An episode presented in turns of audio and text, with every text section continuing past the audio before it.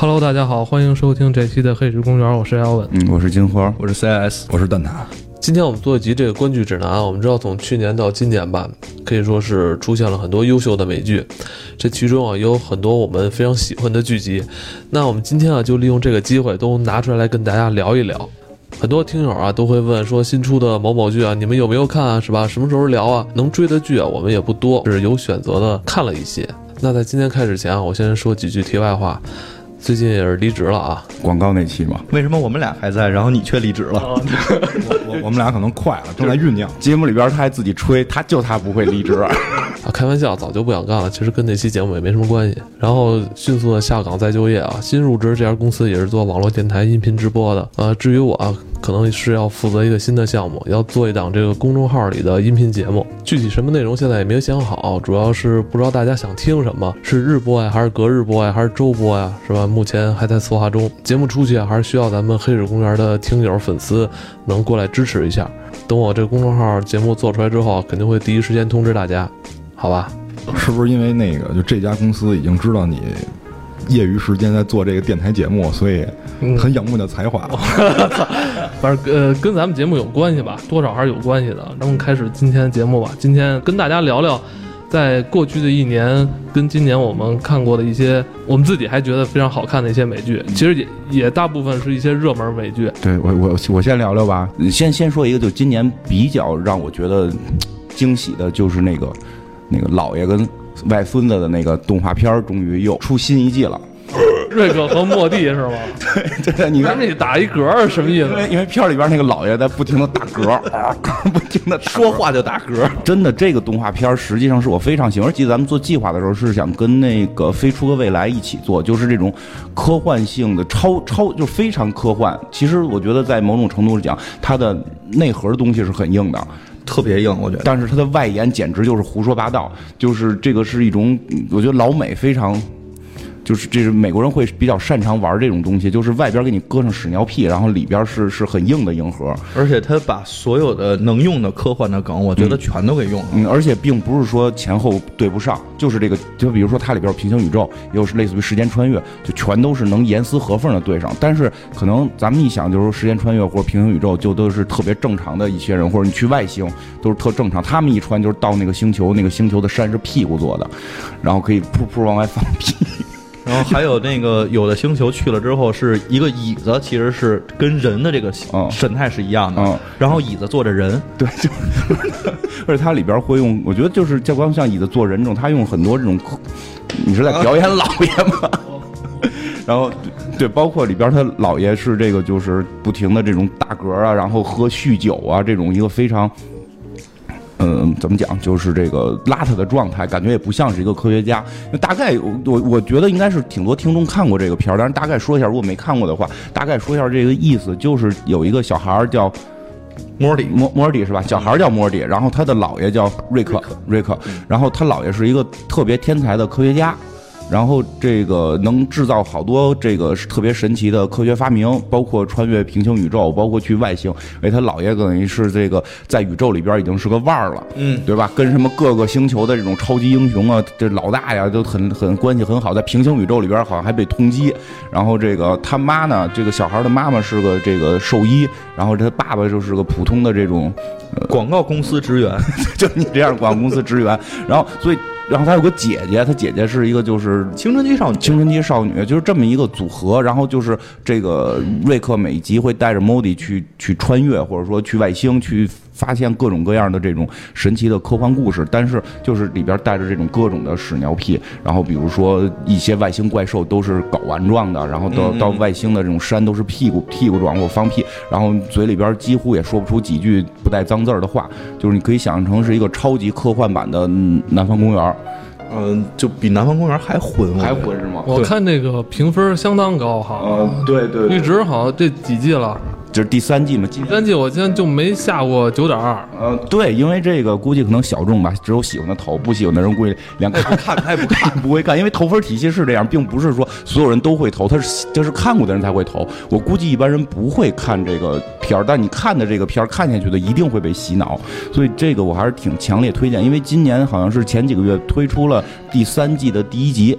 第三季的第一集，好像是最近马上就要开始播后边的集了。呃，应该是在九月份。之前我听的最早消息是六月份，但是现在应该是到九月份了。九月份了是吗？就是因为因为它第这个第三季第一集相当于试播集，就就试播一下，看一眼效果还是不是好。在国外不太清楚，但是在国内基本上是口碑是又又一次爆棚。呃，而且他最后第三季的这第一集，他说了一个说：“你以为我们就结束了吗？我们后边还有九季呢。”然后所有人在那块那弹幕都已经爆了。哎呀，还有九季了，太棒了！但这种这种这种胡扯淡的片子，就是可以在片子里胡说八道。他可能说后头有绝技，实际可能当时就结束了。所以这个是比较关注的。还一个那个。马脸男波杰特是吧？对对对，那个也挺混的，是不是？但是那个混就是能，好歹我觉得能演。就那个马脸男感觉有点像毒鸡汤，就是他把呃你社会中或者工作中遇到的一些问题，然后大家普遍遇到那些负面情绪放大给你看，然后他通过一个很夸张的形象，就是马脸男嘛，你可能很难会带入自己，你只是精神可能跟他同步而已，但是形象上你很难把他带入自己，因为毕竟他跟正常的人面部这个差异太大了。你看这个了？我看了一点。你也不出。我看这个，人浓眉大眼的人也看这东西。那我也看过，因为他他毒鸡汤，甚至都就是反鸡汤，就是鸡汤怎么说，我就反着怎么说。其实也还，我觉得那个片儿真挺好的，就在这儿，就是因为有时候鸡汤，不都说社交社交软件都是星鱼星鱼约炮，那个什么摔鱼鸡汤嘛，最后王鱼广告，然后这。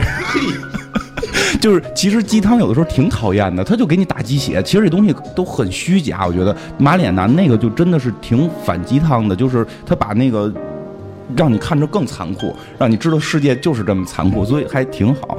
不过。就说起来，其实类似的动画片我还真挺喜欢，包括刚才我提的那个，如果有兴趣的可以去找那个已经结束的《飞出个未来》，可能没有这么混，但也是这种科幻性的，然后这个比较以以喜剧性质那什么。但是有一个特混的，我记得叫《丑陋的美国人》，这个应该已经不不知道还好不好找了。那里边那个我。之前找过还没找着，因为我看见有评分评的挺高的，是吧？丑陋的美国人那个有点类似于瑞克和莫蒂，他讲的是一个那个人类的，就是不太就是人类的这种。中低产不是中产，就是美国那种中低产。他就是有个公寓还上班，他有那个就是跟他一块住的人。但是他那个世界是什么世界？就是所有的科幻鬼怪元素全部在世界上是正常看待的。比如他的室友，他的室友是一个僵尸，他本来是个人，但他爱上了一个女僵尸，然后他就把自己让僵尸咬了，变成了僵尸，然后每天吃脑子，然后超市里也会卖脑子让他吃。然后这个主人公的女朋友是一个那个是一个人族和撒旦的那个混血，然后他的上司是。一个纯撒旦，然后那个就他也会有包括生殖器是从胸口穿出来，然后他他上司非要睡他女朋友什么的，就这这种有种挺混蛋的美国美国动画片挺有意思。我觉得我特别希望就是未来我们有一期会专门讲这种混蛋美国动画片瑞瑞克这个还不错，就别一块儿讲了，咱就是分着是吧？能能多拖几个。行行行，可以可以。包括其实刚才说了，就是上半年。我确实工作压力比较大，所以其实看，因为我们这儿有一个列表，很多电影。你看 CIS 那边就是工作可能相对比较顺心。哎，别别别，能能纸牌屋，然后这你都看得下去？我觉得传教传教士，你看着你不堵心吗？像我这边看的都是，所以神秘博士，神秘博士我上半年都没怎么看，就是神秘博士这应该是最新一季，我看了几集，他换了一个新女伴，呃，一般，我我只能说没有像当年。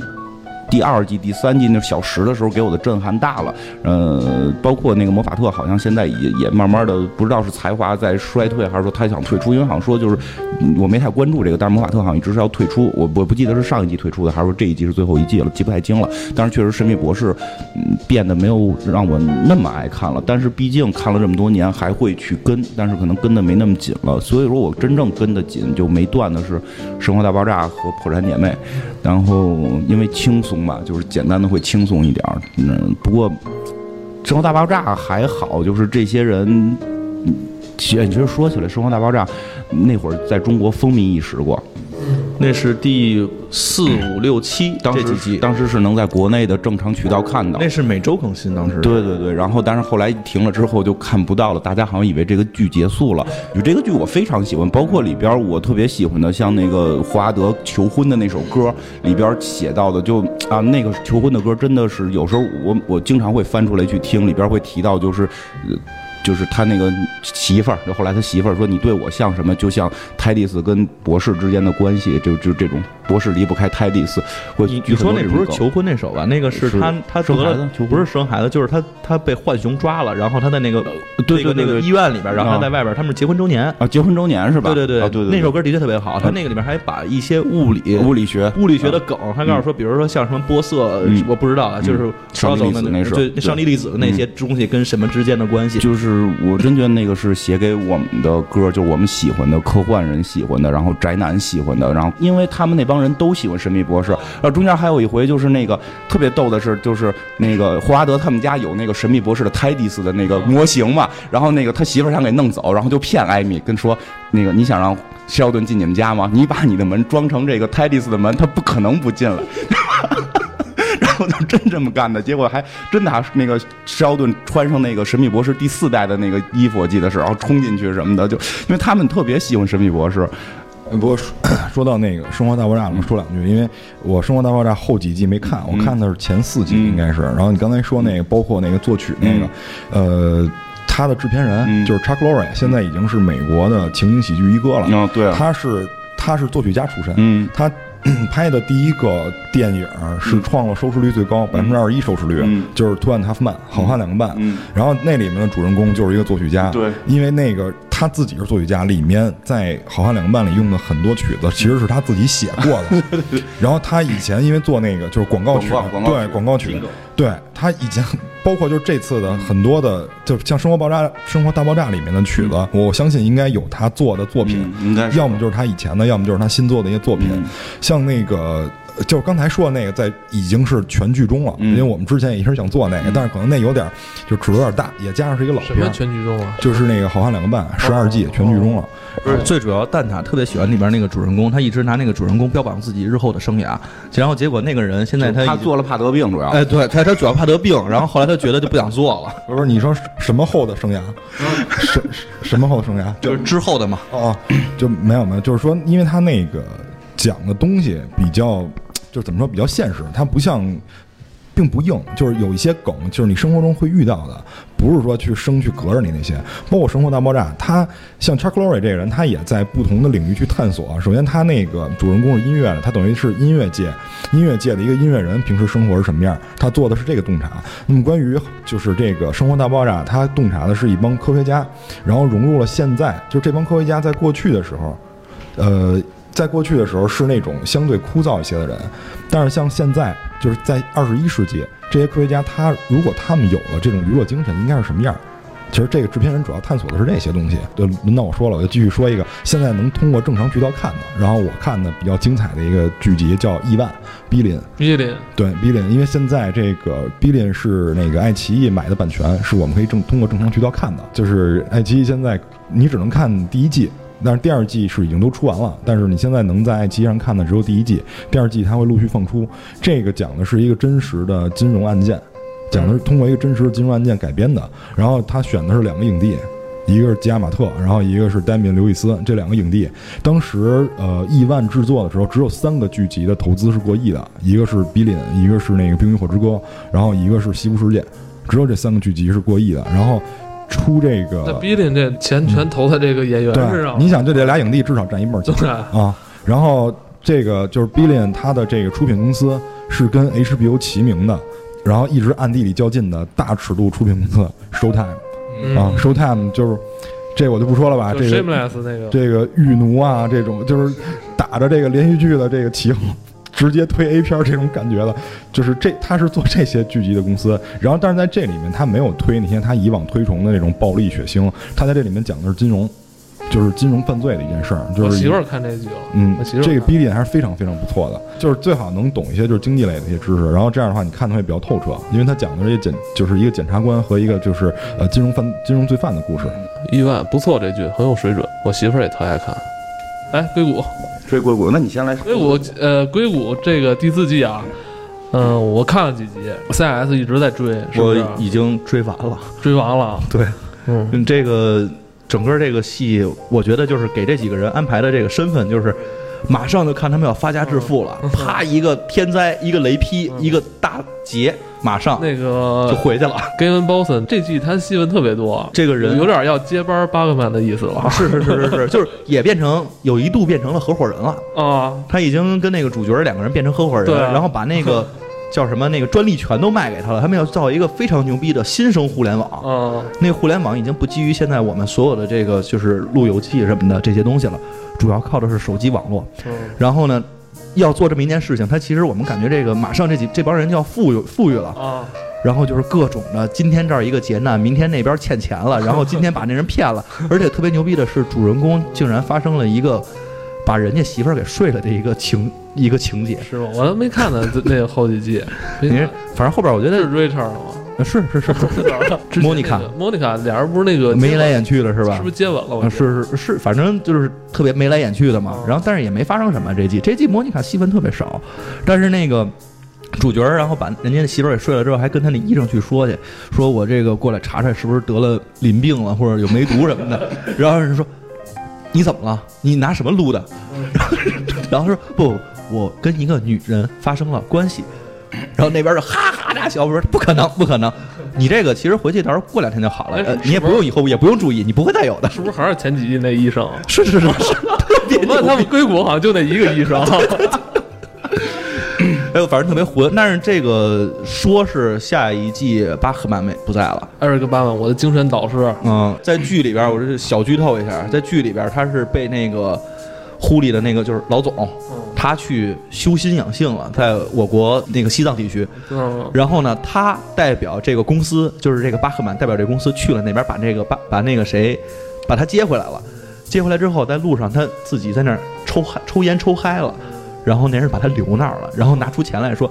我的朋友已经抽嗨了，想在你们这儿住一段时间，可以吗？你看这钱够住多久的？那边那人拿够住五年的，然后那人他就在那儿了。我估计下一季可能真的没有他的戏份了。这个演员可能在影视圈开始，就是在电影圈开始比较火，嗯因为确实《死侍》里边他也挺抢戏的，包括前两天我看扫脸《变形金刚四》的时候还有他，也挺抢。巴克曼在这个硅谷里边，感觉他的表演吧，他都没有发出那种十分力，你知道吗？他感觉好像是两三成的这个功力，就一下就把很多这个对，包袱啊、笑点给抖出来了。就是就是他感觉就是我就是太高的一个高手了，我就是随便伸伸手就把你们全震了。因为我我是觉得如果没有他，可能这个戏会会会非常失去很多这个笑料，或者说失去它的色彩，这个很很有可能。而且他是跟那些真正的极客是有一个鲜明的对比的，他是特别生活化的一个人，满嘴开着脏话的那种玩笑，然后说的全都跟文言文似的。对，就就是很重要，他是一个对比的存在，而且就是虽然他不是，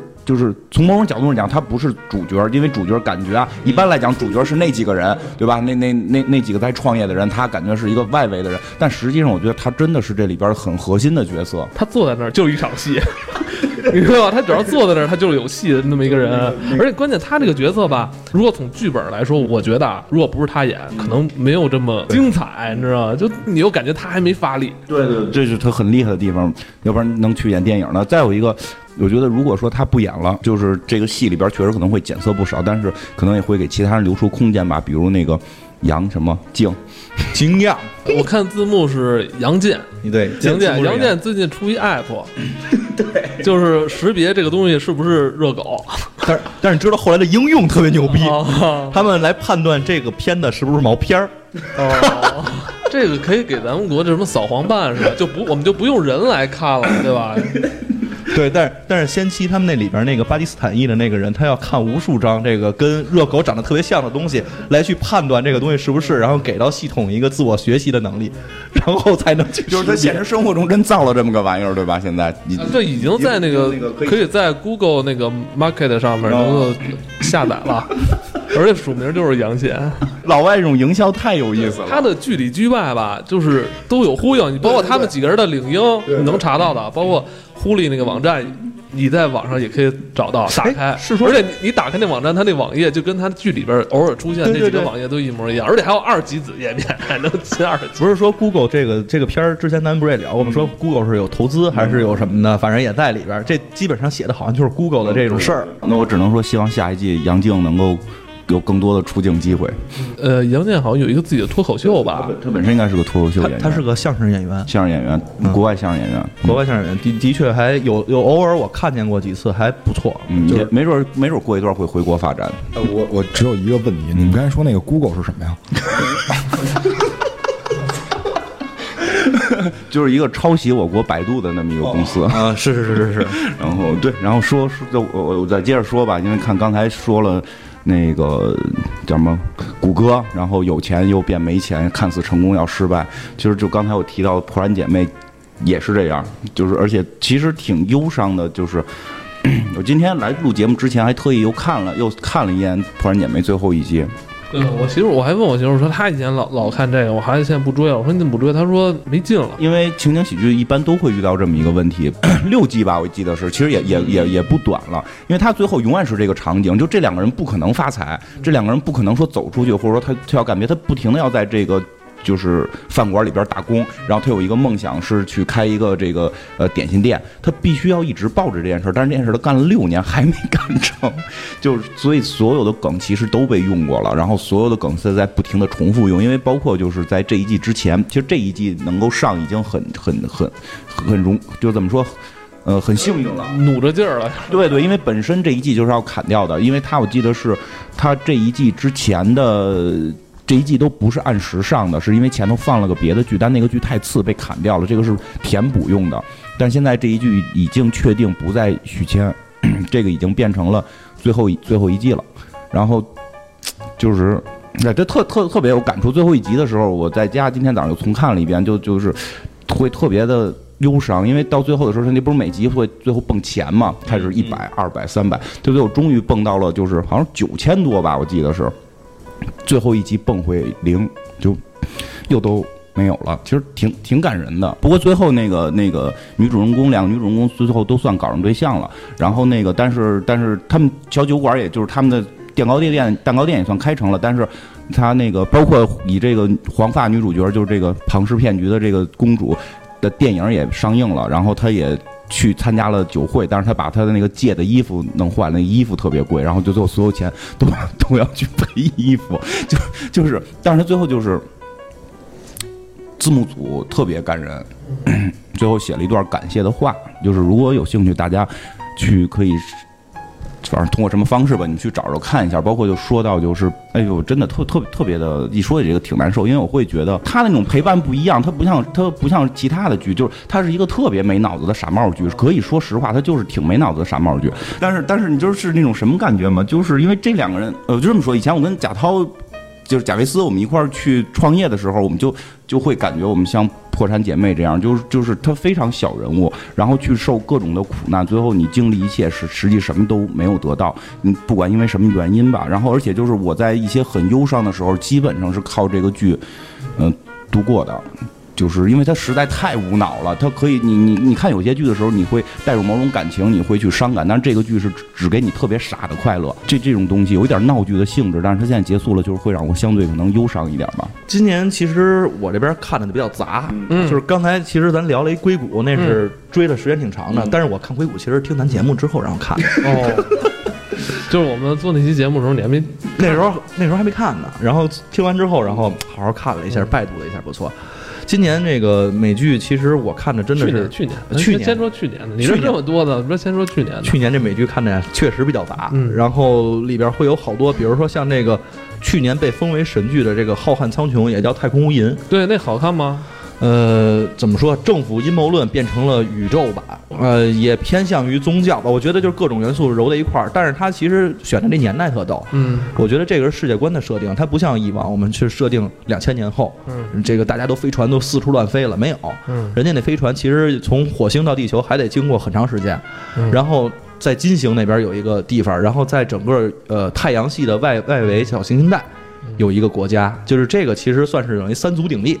火星、地球和小行星带哦。这么三拨人之间形成了一个政府关系之间的一个对撞，然后中间有政府阴谋论呀，有什么疾病啊，有黑社会啊，有什么的，反正这是这么一个戏。我其实看哦他等于把这个世界观架构放在太空上，对其实还是讲人的事儿。对，哦，而且也没有什么，反正我现在看啊，没有什么大怪物，就是他们最近发明了一种病毒，那个病毒是能让人类或者说是让火星人，就那个时候的火哦，那。里边还有火星人吗？对他们那个已经变成了火，真的是火星人，小行星带着人，就是在小行星上生的，就叫小行星带人。哦，这么三三类人，而且还特别逗，我觉得那个剧做的是蛮细的，嗯就是火星人到地球不是像咱是觉得似的，这到哪个星球啪下来之后就开始跑开始跳，不行，火星人到地球的话感受不了这重力，嗯嗯让他在那儿适应，然后跑两步就得吃药。过来之后，就是因为骨密度会变变化，然后所以得吃药，也不干。嗯。得补钙。它类似于这样的一些东西，真真的是我觉得这个这是 sci-fi 嘛，就是美国的那个科幻电视台他们出的这部剧。S Y S F I，对，然后做的还是挺细的一部剧。如果对硬核科幻比较感兴趣的话，我觉得可以看一下，还不错。因为像同期在出的有一个叫《黑暗物质》，那个我觉得稍微有点傻。嗯，当然还有一些我们最近也在看的这个血色叫什么《血路狂飙》，血路狂飙，《血路狂飙血》路狂飙，昨天我看了，我一开始还以为是 AMC 的套路呢，啊其，实有点像传教士，哎，有点像有点像传教士。传教士是 AMC 的，传教士 AMC 这个，哎，这个片儿其实也很好，也是去年看的，其实挺混的，也是漫画改编吧，好像是。是吗？好像是我我之前好像看哪篇影评，好像是说也跟也有漫画，然后去改编的一部，这个也非常逗。这个里边演的主演是那个演年轻版的 How- Howard，就是那个就是那个钢铁侠爸爸。对他来演的。然后还有的话是另外那个你的那个，那咱先说那个传教士了啊，啊，对，跳的比较快啊。传教士第一季，我天，就是各种血腥，然后里面出现了一个我最最最看看了这么多年剧我最难受的一个镜头，就是那个菊花脸，啊，菊花脸那个太难受了，是小时候学科特课本吞枪。啊，没吞好，对治回来了，然后结果这个脸部就变成了嘴是那种。对对对，传教士这剧挺小众的，提过的人其实不多，我也是阴差阳错看的。但是他这个梗用的很逗，我觉得里边最逗的就是第一季里边说上帝不在家，他们给哦上帝打电话，对对对，就是他们有一个电话是从天使那儿抢过来的，然后必须得拿天使之手，然后摸着那个电话才能打通。对，然后他们就把其中有一个天使下凡之后，然后他们把天使的手给斩下来了，然后拿着那电话给上帝拨了一个。嗯，那边出现了一白胡子老大爷，然后跟他们就是说话全都是满屏金光，对。整个外边天都黑了。我看那场戏的时候，本来这是一个很邪性的剧嘛。对看那场戏的时候，我觉得这剧好像要转成正剧的感觉。咱们之前看很多影视剧，是吧？老是什么上帝在哪儿啊，是吧？他呼唤上帝，向上帝祈祷，是吧？没有一个正经上帝的形象出现，是吧？很少，对很少。但这剧就真是在教堂里边儿一片光辉，完了出现一个。上帝的影像傻了，我觉得这是怎么着要转成正剧吗？还是，怎么意思？看这剧神了，这把上帝都弄出来了，这宗教都已经可以这么玩了。嗯但是马上一个神转折，嗯，就是男主他身体里有一个叫那叫什么来着？呃，那是一个，那是一球，那个球是始于就是混，就是始于混沌，始于混沌的一个球。那个时候没有天堂，没有地狱，那个球比那个还早，它是所有原始力量的一个合体。然后他识破了那个上帝是假的，在宗教里面，上帝很很少被具象化嘛，但是在这个剧里，上帝被具象化了。对啊而且就是我们想象那种白袍、白胡子，坐在一个金色的王座上。然后我们以，然后当时我也以为那是一个真的上帝，但是后来我想，就这个剧这么混蛋，他应该应这么，那他第二季怎么拍呢？果不其然被识破了。果不其然被识破了，那是一个假的上帝。然后他们在结尾的时候才开始追，就是去追逐新的上帝。而且在这个剧里，就是给我印象比较深刻的啊，就是那个天使他能无限次复活，嗯，就是他能无限次复活。然后还有一个女的，就是就是来跟他们对着干那个女的也能无限次复活。我当时就想，他们如果想让这女的不给他们捣乱，只有一个方法，就是让她丧失行动能力，还不给她杀了。然后果不其然，下一个镜头他就把他那个手跟那个腿都切了，对，做成然后拿人质了。对，然后拿一大石头压在浴缸里。我想这个这操个这个编剧这这非常的有有智慧啊，是吧？就是他没有侮辱你观众的一个智商。就我觉得这这些都都很 OK，然后包括那个他就是切手拿天使的手去那个嗯那个触碰那个电话那个密码，我我都觉得这个这就很多东西，嗯，他真的都就都敢玩出来了，而不是因为有很多时候我们开玩笑，老百姓说的什么你给他你给你给他胳膊切了，给他腿切了不完了吗？结果没想到他真的玩出来了，就我觉得这个是让我看的很激动，而且很带感的一个地儿。还有包括那个吸血鬼也是一混蛋，包括那吸血鬼也是混蛋，说这全是混蛋。对说站太阳底下就站太阳底下了，人人家也都不练，然后最后那还是男主拿灭火器给他救了。哎，第二季特别逗，第二季里哦第二季出了哈，出了出了刚出，刚出。现在是两集还是三集了？反正第二季他们不是要去接着找上帝了吗？上帝不在这个城市了已经来到人间了，我们去找吧。去找的路上，然后就发生了之前他一直有一个闪回的片段，咱不知道那是谁，就有一个西部的牛仔，啊，对对对，是有那个那个人叫弑神者或者叫弑圣者，然后他就是专门就是接契约，然后去杀人的。他神也能杀，鬼也能杀，人也能杀。那人就已经混到不行了，大老远那枪跟狙击枪似的，把那边一片人全都在山上把旁边的人全给狙了。哦，然后最逗的是里边那个有一个天使，那个天使不是死另另一个那矮胖的那个死了，高瘦的那活着呢。高瘦那个呢自己心无留恋，然后自己想了个办法，他就是去拉斯维加斯出名了，嗯，做魔法兽。就就怎么受呢？其实就是大变活人，把这把自己给杀了，然后从旁边自己就出来了。然后就自己开了个剧场，在那儿就成名了。他要有这能力的话，就赚钱呀。果果不其然，赚钱去了。说 这帮人也都傻了，你这怎么干上这事儿了？反正这剧都是混蛋，几乎好像没有一个正常人。嗯，没有一个。反正传教士这剧挺反宗教的，它叫传教士，但是挺反宗教的。对，它里边正面的这个叫什么，就是传教士的这个角色，嗯，不是那个本人啊，不是 Howard 演的那个，就是那那个谁他爸演的那本人，是其他传教士，还都是非常正常的。嗯，但是那些人全都是在这里边看着跟傻子一样，这真的就是只有他得了叫什么这个创世纪之力的这个人，他是能看透一切的，嗯所以这句是比较反宗教的嗯，嗯，是而且血腥暴力，非常血腥，非常血腥暴力。这这个是这这个里边看着现在出出血画面应该是最多的了，嗯咵咵的人脑子。对，但我觉得《血路狂飙》如果今天出了，就是可能要压他。嗯，你今年还看了一个年轻教宗是吧？，对，这也是宗教戏份，而且这个是非常正的宗教戏。我不知道这个跟教廷之间是不是有什么其他的，现在那么喜欢看这种类型的，呃就是这这都需好看，要也需要信仰需要需要。需要有一些东西来洗涤一下我的来心灵，来给蛋给蛋，你都做了什么骗人的东西？嗯，就是帮你写那几个方案吗。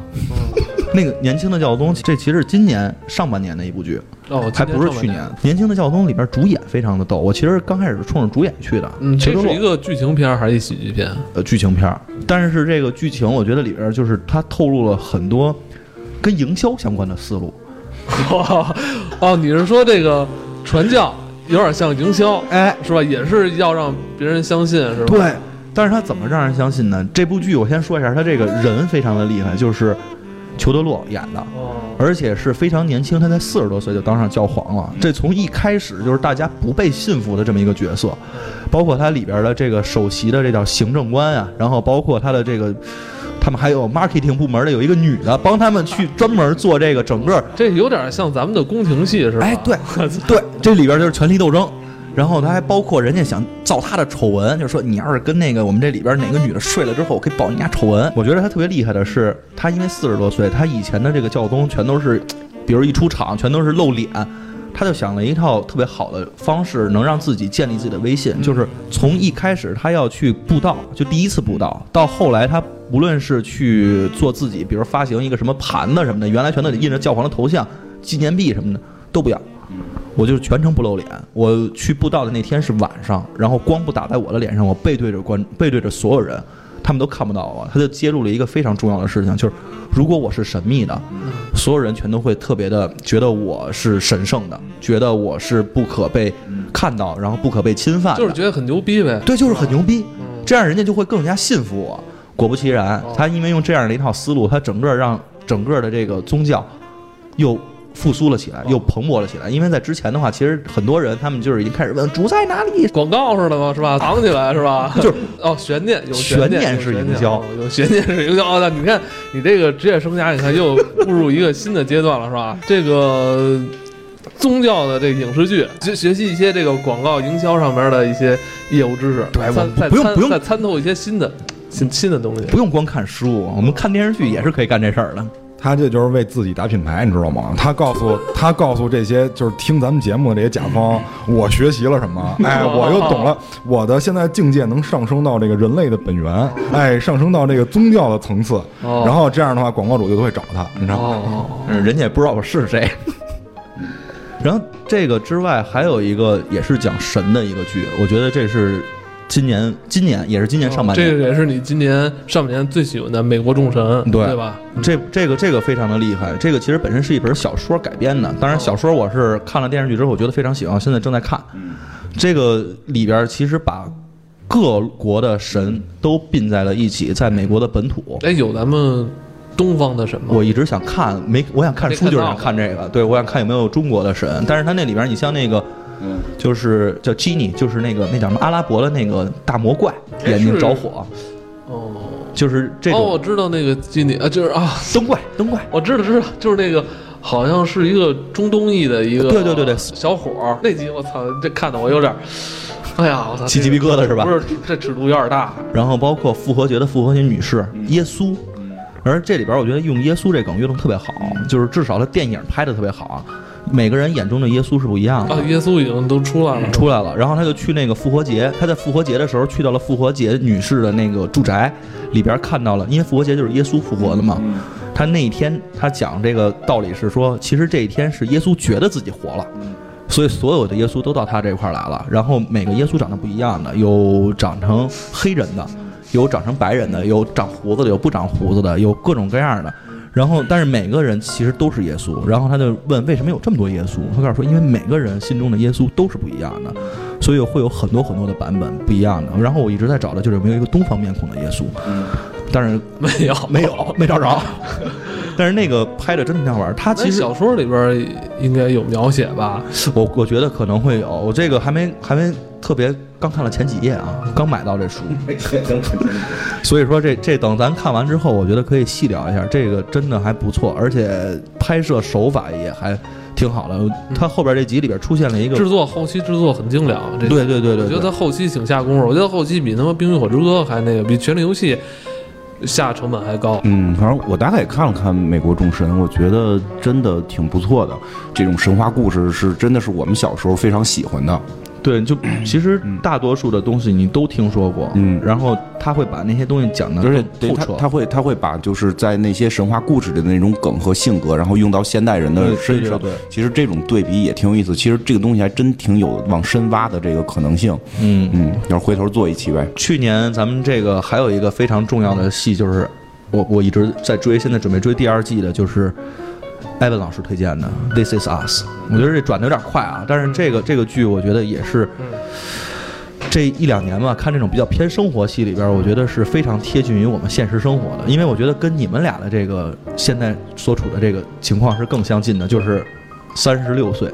是一坎儿，三十六是一坎儿，那天我是听人这么说的啊，就是没不是说聊 ZCS，就是说聊中年危机这个事儿，因为有人说我现在最近情绪的这个波动是中年危机，我说也没有啊，我也没有说失业呀，也没有说什么这个那个。后来他们是这么说的，说如果你有了遇到了失业的问题，你是遇到问题了，就是因为你什么都没有发生，然后你就开始犯病，这个才是中年危机。中年危机是来自于一种对未知的焦虑，就是你你因为你现在做设计，你之前也老表达过，就是设计很难有岁数特别大的设计，就是你看到未来，对未来也是有种担心的，就是你没有办法确定的认知到我在未来能做什么。不只是对未未来的未未知，那我之前有有地方也说过，但是我就说这里边有些，我觉得这些人也算是中年危机的一种。我们不能说把他习惯的就想象成美国美人那个什么工作出问题了，媳妇儿出问题了，但是他也应该算是一种。但是我特别我看这个的第一集就深有感触，就是那个男主人公，男主人公叫了俩小姐吧。对吧？一上来他过生日，叫了俩小姐，然后不啊，对对对对对对，白白的白人白人就是，然后他不跟这俩小姐睡觉，然后坐那块儿能陪聊天儿你不是年轻时候就干这事儿吗？反正这种经历是有过，就是你那会儿已经不是说你要去解决一个什么性上的问题，你你就是需要找一个人，找一个你不认识的人去诉说，就是这个。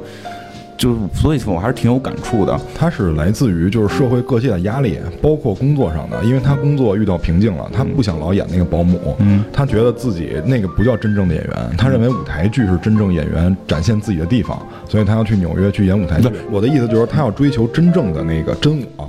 他觉得那个舞台剧才是真我，演这个不是真我。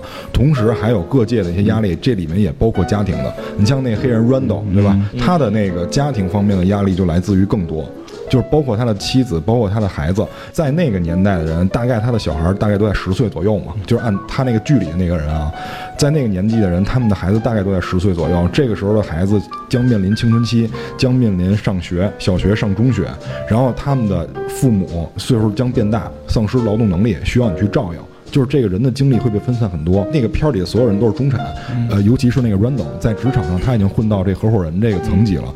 那么公司需要他的付出的精力也很多。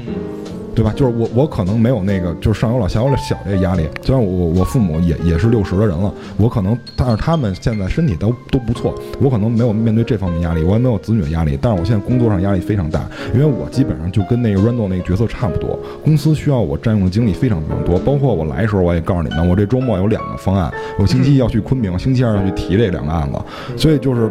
他的那种压力是你无力去反抗的，而且就像那个刚才艾文说的，有的时候这些元素对撞到一起的时候，就是会面临那种不可避免的尴尬，就就会，而且是那种有的时候你想发泄这种尴尬，你没有办法去发泄很透彻，有的时候你去发泄就像一拳打在棉花上。我我我这是你说的这个是是是一方面啊，但是你会发现这里边的每个人全都尴尬，但是他们的尴尬方式不一样。明显那个胖女人也没什么工作家庭压力，明显那个那个男主人公纯属吃饱撑的。因为你现在很多你不是做演员的人，你想如果我已经是情景喜剧之王了，我我我，对吧？我想睡哪个女人可以睡，我已经是情景喜剧之王，我我为什么还要去忧虑？其实。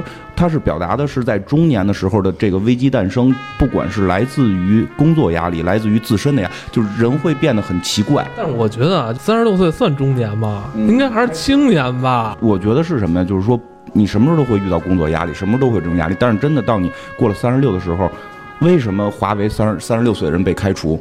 你的三十岁进入下半程，就是人到这个岁数会开始重新审视自己，这是一个不管你是来自于哪方面压力，你我觉得我真觉得是你活到这会儿的时候才才会感觉到这种东西。你重新审视我到底为什么活着？我他妈已经马上就要到四十岁了，我已经我的工作时长已经基本过一半了。你开始重新审视自己，我之前的工作到底为了什么？我可以走这条路继续走下去。还是那句话，三十二三岁的人做我现在的职位一定会特别的激动，但是我现在会重新审视我到底在干嘛，就。就这个，我觉得他他这三十六，我干的不开心就别干了，就完了，没必要非得那个，就是你那什么就完。说回这剧，这剧还是非常好看的。This is us，这至少是我心中的最伟大美剧前五名，绝对排得上号。每一个每一集的结尾都有反转，每一集都会留特别大的扣子。嗯，因为我刚开始看第一集的时候，感觉就是相对较平，但是到。第二季的结尾，就是就一开门，他妈带着他那个新爸爸的时候，就我很震撼。就是你不知道到底发生什么事儿，他对于悬念的把握确实非常到位，他的拍摄手法很出色，所以挺建议人去看看的。而且他一直把这个悬念留到了第一季的最后都没有透。我这里边我还想特别说一个，就是那个谁，Kevin 再去辞职的时候，就是跟他那个剧组的编剧。在狂飙怒吼的时候，他说了一个特别大的一个真谛，对，就是我之所以演这么二百五的一个剧，其实是因为你们就是指着观众，就是因为你们特别喜欢看这个，才能让这么垃圾的东西能在这个市场上 卖座。那都被贴吧人做成表情包了。这个我这么跟你说，这个王朔老师就已经影射过这个问题，在那个就是私人定制这电影里，我之前我问过很多人，我说你们真的看懂私人定制讲的是什么了吗？我包括问过你，我跟你说百分之九十。五以上人全没看懂，就是如果你看完私人定制这个剧，你自己不脸红，你自己心跳没加速，后边这句话不说了。总之，私人定制讲的是什么？就是你对于整个市场的影响力。人是有反身性的。那里边李成儒演的人，为什么他要去弹棉花？他为什么要追求那个？是因为他他拍的俗片让他拿了所有的奖，他拍那些追求文艺的片儿。却没有人无人问津，说明什么？就是说你不要老是就这句话也是我老说的，你不要老说天朝片烂，你你为什么不想想你自己审美在哪？包括我们现在的广告，对吗？我们现在的广告片为什么会变成这样？就是你们的审美在哪？这些事儿是要有反身性的。嗯嗯，不，但是我觉得他那个里边说的就是跟咱们现实情况是非常贴近的。嗯，就是我们知道流量小生嘛，就这些东西。嗯，除了这些之外，其实除了这些之外，《权力游戏》不是马上也要开了吗？七月应该是七月十七号吧。七月十七，呃，最后一季了哈。嗯，我还真不知道是不是，但是是大决战，对是大决战。哎呀，我现在就我看完 ZC 大的之后，我对《权力游戏》完全没有那种你在年初时候已经饱餐了一顿了，知哎道吧？一顿饕餮，然后像你又看了《美国众神》是吧？对就感觉《权力游戏》就在在的确没有那么高的期待。感觉没有前几年那么期待，而且主要是上一季把好多事儿该交代的都交代差不多了。对，而且而且他有些没交代的吧哈，我觉得他永远也不会交代了，就老是这种感觉，他就是他不给你那个梗。关键是什么呀？就是我一直想说《冰与火之歌》是吧？还是看小说好，拍的非常着急，一季就这十几集是吧？嗯嗯嗯，好多这个场景的这些描述啊，没有小说那么那么全面。有的戏可能就是一两个镜头一一带而过，但是在小说里边有十几页、二十多页那么一大的篇幅在描写。你在看剧的时候，你会丢失好多细节。嗯，没错。而且他还把很多支线剧情全都给删了，就是包括那个就是《血色婚礼》上面死了的不是他他那个嗯 Stark 他媳妇儿，嗯，就他还后来有什么复活，然后就变成就是反正其他的一些戏份吧，就是很多的戏份他都给删了很多。我之前其实听我们跟别人聊这个的时候，有专门看过小说的人，那前三本还是前四本的时候。聊了很多我不知道的东西，就是聊完之后，我觉得那是一个新的玩意儿，就是跟整个就是《冰与火之歌》，我们说《权力游戏》对，它本身也是改编嘛，也是改编也，是改编，就是所以差距还很大。嗯我觉得如果想去了解更多的东西的话，真的是值得拜读一下你。想，原著它相当于就跟那个《红楼梦》似的，人物太多了，而且每个人物都有自己的一个特别大一篇幅。它十集的那个容量还是有限对，我觉得拍的那个电视剧还是不太过瘾。嗯，嗯反虽然成本已经很高了吧，但是还是不太够。对，就是还是其实有很大的这种放大的一个空间。主要我觉得前几季就是好多人喜欢，还是因为原著在追原著，因为你想把这么一个原著去搬成一个剧，你看的时候会有很多期待。嗯，我老觉得大家刚开始特别喜欢，是因为里边太混了，就是出现一个主角死一个主，嗯嗯，主要就是这些了。那我看你这里面还写了那个《罪业之奔》是吗？这个片儿是我非常喜欢那个片儿。哦，我看了看，这个怎么就是那个老头儿得脚气，对对，德德托罗演的，德托罗演的这个老头儿嗯，他这德托罗也是一个老戏骨啊，这嗯嗯这演什么《色衰应招难》，对对跟这伍迪·艾伦他们确实配合的不错看了吗看了看了，我哦，全都你看了。。哦，这个片儿它这个名字就很抓人，嗯它的名字叫《The Night Of》，后边留白对没有了。对对，然后我还以为是语法错误呢。没有，人家人家就是被翻译过来叫这个《罪业之奔》。嗯这部剧最厉害了，一上来给你一个团灭式的结局，嗯，就是这孩子基本上万劫不复了，对对对所有的证据全部指向他。对，然后这个时候德托罗出现了，说我来为你辩护。对，他就他这句话拉开了后面所有的这几集，就是他在就是已经所有的优势都没有的情况下，然后帮这个小孩翻了身。呃，我觉得哎你别剧透，别剧透，不剧透是吧？别剧透，别剧透。我我就不剧透了，就是说这个是一个，反正这个德托罗演的是一个辩护律师，他在帮这个男主进行了一系列的辩护。嗯然后这个男主一上来的就是情况非常非常狼狈，基本上我看完第一集，我觉得这就是直接撒花吧，这叫嗯就直接完结了，应该。我没想到后边还真能拍出那么多。就画风转到律政剧了啊。律其实律政剧，你不是给我们推荐了一特别好看的啊，对，就是《傲骨之战》嘛，主要因为我媳妇儿看，因为她一直在看那个追了好多年的《傲骨贤妻》嘛，那剧里边的一些原班人马现在做的《傲骨之战》，我以前不爱看律政，因为她老爱看律政，什么 SILT 什么那个波尔顿什么法律的那那些东西都是美剧是吧？啊，就是她老爱看律政剧，她喜欢看看打官司的，然后 然后然后我就不太爱看，但这剧就是他那天看，我就蹭着看，然后哎我看几集，哎我觉得还节奏还夸夸夸的，还挺快的，然后一集能讲三个案子，挺痛快的，然后看了几集，还这集还的确不错，的确不错，因为我很少去看这种语速很快，然后每个人都是唰唰唰的那种，就是也没什么表情，就是。各各种用逻辑漏洞去攻击对方这种剧，我不太爱看这种剧。像像这种的话，咱看的最多可能也就 CSI 了。你们看那个传教士上来就把脑袋一切，别蛋逼，就直接就上来就干的那种。嗯，但这剧《傲骨之战》不错。嗯，然后就是那个《超管猎杀》呀，去年热播的一个剧，我是硬着头皮给他看完的。嗯，好像说是已经砍了是吧？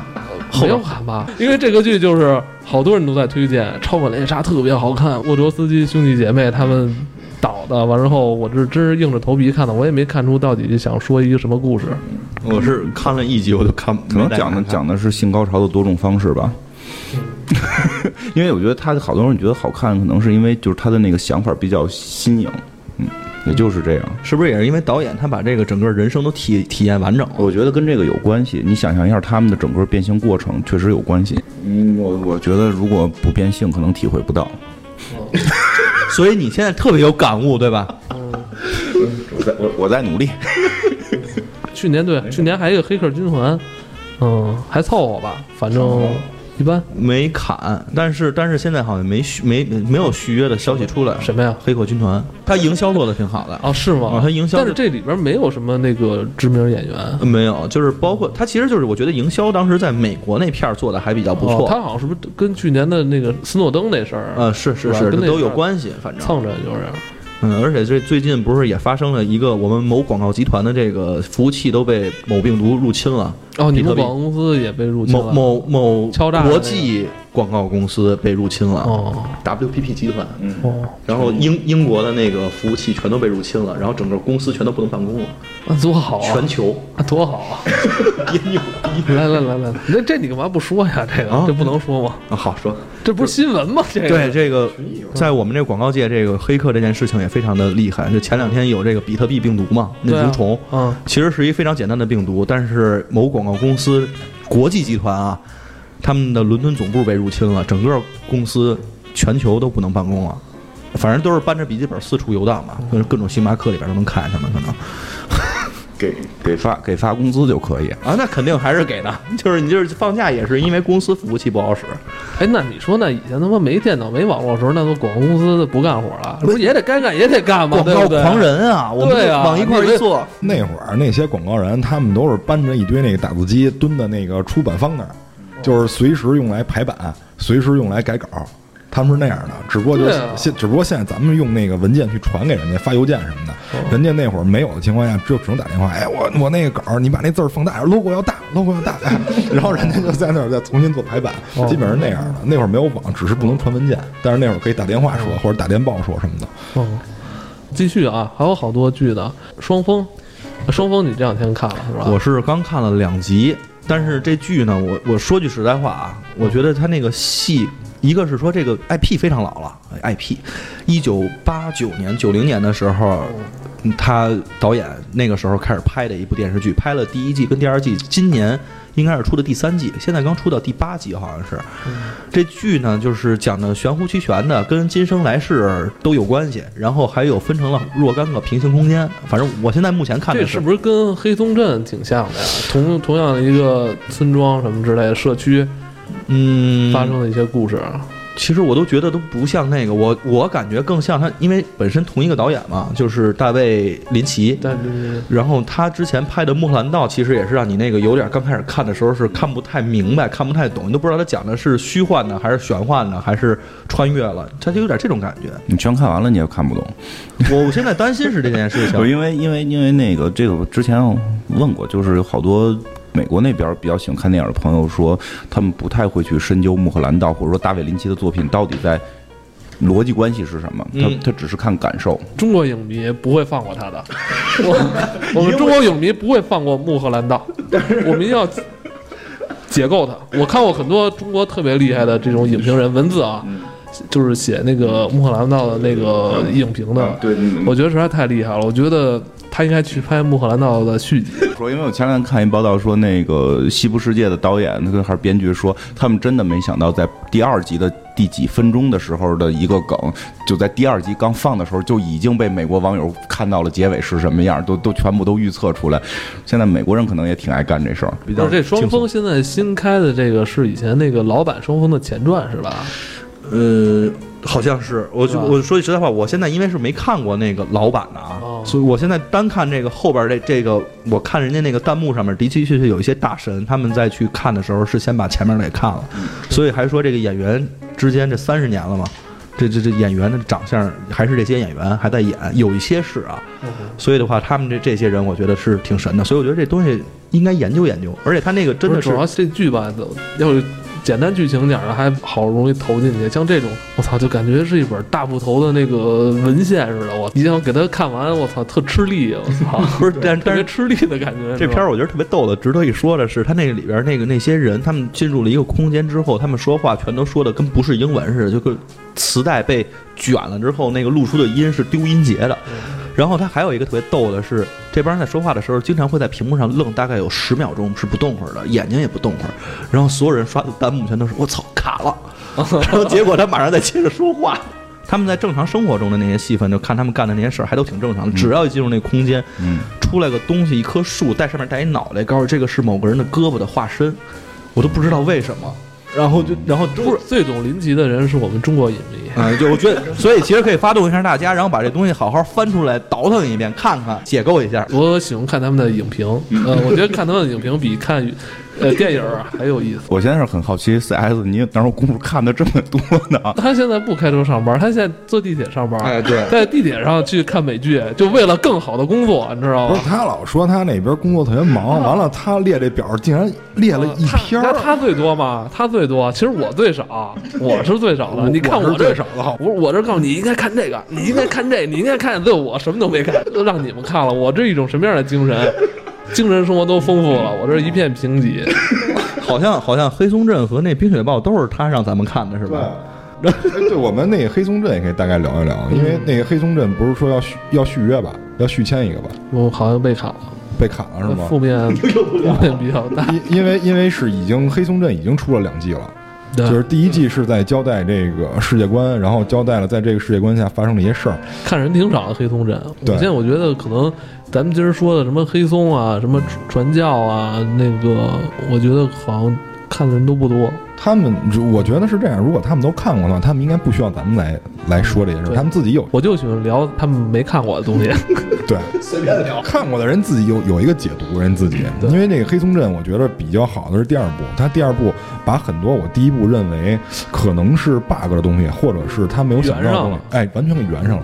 比如说就是这个食物问题，这是一个很现实的问题。嗯你既然是一个与世隔绝的地方，社区嘛，对啊，你食物怎么解决？然后果不其然，在第二季就这个问题就得到了爆发，而且又是之前说的那个事儿，你第二季是在大家知道这个世界观、知道故事结尾的情况下，你演的这一部，就就有点像温子仁那个感觉。嗯你第一部已经把结果告诉人家了，人家看第二部带着结果看，人就想看你玩什么梗。哎对，所以你说编剧厉害吧？对啊，那所以罢工啊。对，就是得不到应有的重视。对啊，那编剧这么厉害，就说实话，可能原著可能都没这么精彩。也有可能是因为他们没有中国影迷那些写影评的水平，哦哎写不了那么 写不了那么好，所以人觉得自愧不如，人家自己辞职了，可能 引咎。哦就冰雪豹了。哦，就知道冰雪不是，你要不然讲讲迷雾先。然后还有一个就是近期那个上映的这个电视剧《迷雾迷雾。迷雾比我想的要来的早了一些。反正我我看了，我看了一集，我看了一集半啊，嗯因为我看了三集，哎，就我看了一集半，因为我啊，你哎，你让我们看，结果你就看一集半。对，因为我这两天在赶方案啊，我我幸亏我只看了一集，这再来的最实在，一下把三集都看了。不是你们一说要看什么，我就特别专心致志的，这几天什么都晚上不干，然后或者早上起来上车的时候，我就开始抱着这看。哦，因为因为可能因为你平时作业多吧，所以你所以你有时间看是吧？对对因为我觉得还行，就是令我非常惊讶的是恶评如潮啊。对，这也恶是评如潮。这也是我要说的四个字，就是我在来咱进这屋的时候，我就说我没想到《迷雾》这个电影恶评如潮，然后我就大概看了一下，呃，大概大家说的很多都是这个镜头感，然后还有这个画质的问题，就比如说这为什么进了迷雾以后你要用滤镜，我再普及一下，那不叫滤镜啊，那它只是用了一个广角镜头，那不叫滤镜啊，然后都他妈美图秀用多了。对，然后，然后就是他觉得这样的手法看起来特效很五毛。我觉得是这样，就是《迷雾》这个，他最开始是电影，最开始是史蒂芬金老师写的一个小说，然后被拍成电影，现在拍成电视剧。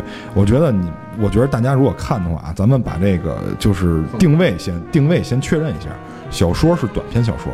它的篇幅很短，你基本上一天是能看完的。嗯然后电影就那么一个半小时，嗯你基本上也是半天之内也能看完的。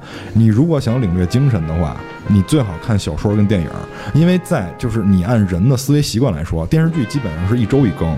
你如果通过一周一更、一周一更、一周看四十分钟、一周看四十分钟这个节奏，你人是很难有那种连贯思维。那些人他是习惯看咱们国内的电视剧，哦每天都播，每天都看，哦，明白了。他不太好去转这种周更的。对，就是因为你周更的话，你的思路不连续，你很难去通过连续的那种思维去提炼、去提炼精神。嗯你如果想提炼精神的话，看小说、看电影都没有任何问题。电视剧它的本质工作就是我之前说过这个，就是为什么有的电影会拍成电视剧，说白了就是我两个小时不够讲的了，我把它拍成电视剧。我是在同样的世界观嗯这个结构上去对把这个呃人物啊、场景啊，还有剧情啊，再不断去丰富它。对嗯，去延展，因为呃，这里面它能改的地方，基本上我我想的也七七八八吧，就是因为你在电影或者小说里面，主要场景就是超市，嗯。但是在这个电视剧里面，你会发现起了若干个山头，嗯。嗯，然后在这若干个山头里都分布了各种不同类型的主要角色，而且这些都是主角，有主角有配角，然后配角基本上第一集该干掉就干掉了。那么，而且这些人他最好的是什么？就是这个编剧最比较能牵动你情绪的是什么？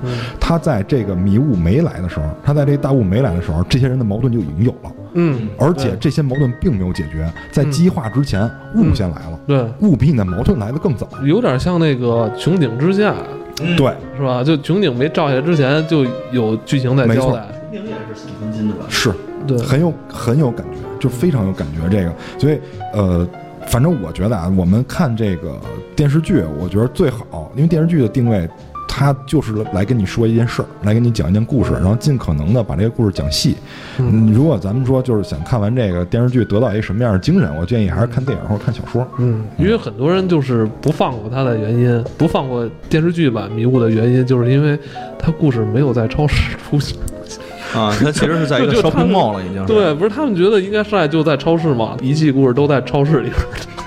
嗯，而且就是说，你电影和小说都是超市，嗯。你电视剧在拍超市，你为什么不去看小说跟电影？我个人感觉他这个故事展开的还是挺大的，而且虽然说这里边不是那个没有史蒂芬金监制，嗯，但是他这个人物的错综复杂的关系，我感觉已经到了一个挺大的一个程度。他前期铺人物关系铺的已经很已经很庞杂了，对，包括他那个迷雾来之后，昆虫啊，对都有一些反常的举动，埋伏的这个细节都非常出色。而且就是他明显这些人的矛盾没有交代完，有很多人是带着隐情来的，嗯这些隐情足以可以展开若干精彩的情节。我觉得这些都是值得我们期待的。我觉得咱们就就是如果喜欢滤镜，可以多用一下美图什么的，咱就 就没有必要，或者你挂着美图看电影也可以。现在有这样的 播放器，哦，是吗？哦，有这这都有了，这么厉害。就是我觉得，就是好多人那个，我们去评价这个东西，最好咱们能说到点儿上，就就就没这就这种事儿，咱们就原谅人家吧，好吧？咱们原谅这个落后的西方，好吧？哦咱们要包容的去看，嗯，哦，对，他们不太会做电视剧。好吧 那还有一个就是我这边现在看到咱们这表上写的啊，最后一个就是《冰雪暴冰》。雪暴，这《冰雪暴》本身这个东西，我之前的关注还是你当时给我介绍的时候，嗯。我看了一比利·鲍勃松顿嗯。演的那个冷面杀手，他都不是冷面，嗯。他笑面杀手，我觉得有点跟你说什么事儿的时候，全都是那种面带微笑，然后特别从容的，然后就去把这个事儿给办了。嗯，包括里边有那个就是霍比特人，华生啊，啊，对，华生霍比特人，马丁·弗里曼，马丁·弗里曼他出镜的那种非常搞笑的演出，就非常笨手笨脚的。黑色幽默，哎，对他有点黑色幽默，非常所以第一季看完之后，我觉得哎呀好好看。然后我第二季还没看呢，第三季已经来了，因为我看的稍微有点晚，哦所以我现在看的是第三季，哦，你第二季没看啊？我第二季没看我，第二季评价很高，呃是吗？嗯，比第一季评价高。回头我得恶补一下。第二季精彩。其实我个人喜欢第一季啊，网上很多人其实对第二季的评价是很高的。先看二吧，先看二吧。我二是主要是看到了里边那个谁 DB 这出现，然后我就觉得说我会不会跳戏，所以我没敢往下看。就是那个 CSI 里边那个 DB Russell，嗯，还好还好，还好，还好是。配角好像你说是。然后第三季呢，现在整体上看上去叙事的方式还是这样我，觉得好像第三季有点大不一样了。呃，不太一样。我觉得故事的节奏比以前更慢了。嗯，这是其一。其二的话，它其实人物冲突和矛盾就没那么没老死人，老在黑色幽默的东西少了一些啊。也有，但是没有那么多了。但是里边有一个特别漂亮的女主演，而且还有里边最主要的就是我们的这个，哎，那个《绝地武士》那那个叫什么来着？那个伊万麦格雷格，对，有伊万这对，这里边是伊万麦克格雷格一人分饰两角哦，我操，我都没认出来，胖了。啊。他他特意画了有一个特别胖，有一个是他本色出演，还有一个是画的特别胖的版本，就是他哥哥还是弟弟，这两个人为一张邮票开始打架，嗯家庭矛盾吧。但是后边就引申了，也是一系列的这种仇杀，嗯然后又有国外的这种特别牛逼的，嗯就是说罪恶集团，然后进驻。这个《冰雪暴》每一季它都标明是根据真实案件改编，哎，都是发生在明尼苏达州。它好像那个发狗本身是一个明尼苏达州的小镇，哦，但是我不知道是不是他们这个故事背景都在一块儿，都是冰雪覆盖的城市，嗯然后每个人都穿着羽绒服。挺有意思的。第三季我没看啊，但我不太敢下判断。你看了啊？我看了反正我觉得第一跟第二季挺好看。嗯，反正第一季跟第三季相比较之下啊，我觉得就是第三季明显的不如第一季好看。它会有一个东西一直牵着你往下看，我肯定会追下去。但是明显的感觉不如第一季的那些黑色幽默来的多，来的痛快。就是这季里边，反正就是还是一些跟那种比较黑暗的一些东西会更多一点了。嗯嗯嗯，嗯，好吧，美剧好多啊。哇，真是挺多的。再安利最后一个吧，就是一个好消息，今年十月底的时候，我们都比较喜欢的《怪奇物语二》啊啊，在要首播了。然后怪奇物语二，对《怪奇物语二》这次的主角变成了这个一个兄妹俩啊，这个妹妹哎，还是延续一的那些人物角色吗？世界观会延续一的，然后这次好像就是它的州会变，然后具体是哪个我忘了，是路易斯安那州还是哪儿我忘了。嗯这次的就是发生的故事的地点已经不是上回那个州了，嗯它是一堆平行的人。我就是他目前发出的就是预告，只有主角，主角是兄妹俩，他哥哥是十七岁的，然后他妹妹十三岁，他妹妹是一个就是假小子。嗯，哎，啊就哦，他等于第一季里边他的那个小十一是吗？不是那小十一，就是他那个嗯。不是打开了异次元空间的那门吗？对。这这这个这个故事还没讲完呢，对，吧？没讲完，因为这个空间门应该也不止一个。嗯。应该也不止一个，就是说在若干个州可能都有。